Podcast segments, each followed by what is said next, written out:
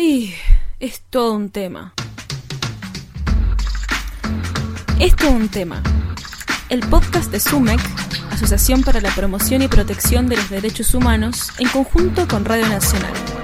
Hablamos de derechos humanos para todos, todas y todes. Bienvenidos y bienvenidas a un nuevo episodio de Es todo un tema. Hoy vamos a hablar sobre el derecho al goce. ¿Cómo se construye nuestra forma de amar? ¿El amor romántico de Disney es lo único que existe? ¿El derecho al goce es un derecho humano?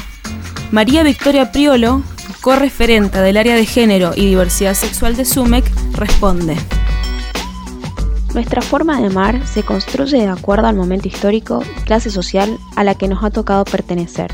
Interiorizamos la cultura amorosa en la que nacemos a través de la educación, la socialización y los medios de comunicación de masas, y se alimenta de las culturas amorosas a las que coloniza.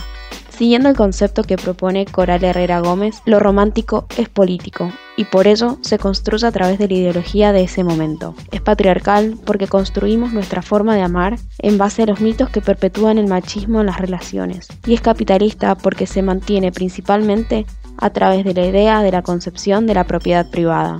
Cuando amas a alguien, ese alguien te pertenece. La forma en la que reproducimos esta forma de amar es por medio de la industria cultural. Hay canciones, películas, chistes, series de televisión, los mensajes que nos ha mostrado la industria cultural de Disney durante la infancia van dirigidos a mantenernos a las mujeres sometidas al dominio del varón. Las mujeres hemos sido educadas para amar sin condiciones, para estar predispuestas, lindas y buenas hacia los varones, esperando ese beso del príncipe azul para que nos venga a despertar.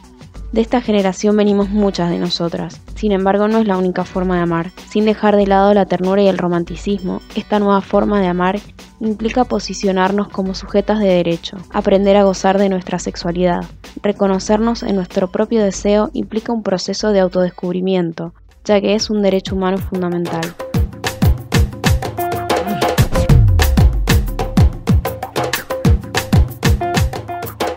Durante décadas hemos sido consideradas objetos, musas o también como mano de obra en el ámbito del hogar. Por eso es que nos preguntamos, ¿Qué es ser sujetas deseantes?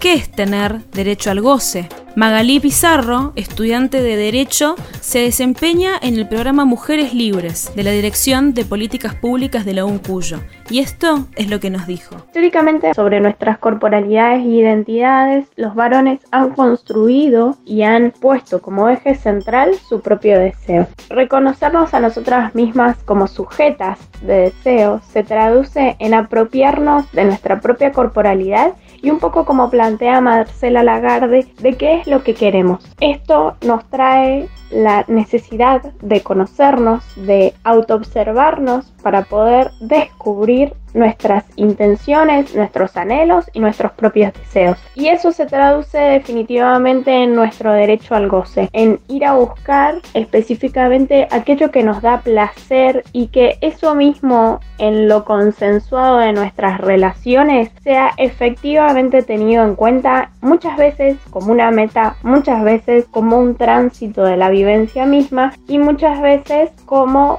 una experiencia necesaria de ese vínculo o esa relación. Básicamente es un giro paradigmático que nos vuelve personas en nuestros vínculos, ya sea sexuales, sea personales, amistosos o incluso familiares, el poder acceder al derecho de ser feliz, de pasarla bien, de que nuestras emociones importen, de que nuestra psiquis sea un elemento a considerar. Para cerrar, queremos compartirles el poema del libro Retórica erótica de la poeta, gestora cultural, curadora y ensayista argentina Liliana Lukin, leído por Belén Godoy, correferenta del área de género y diversidad sexual de SUMEC. Muchas gracias y nos escuchamos en la próxima. Así, ella desearía ser raptada, una, dos veces, marcada por la voluntad de esa mano que también sabrá tocarla como un instrumento musical. Tal su optimismo, su instinto de juego, en el instante mismo que, para los otros, será su tragedia. El raptor, sus largos cabellos ofrecidos a esas manos, hace de su pensamiento el arma más dulce, violenta.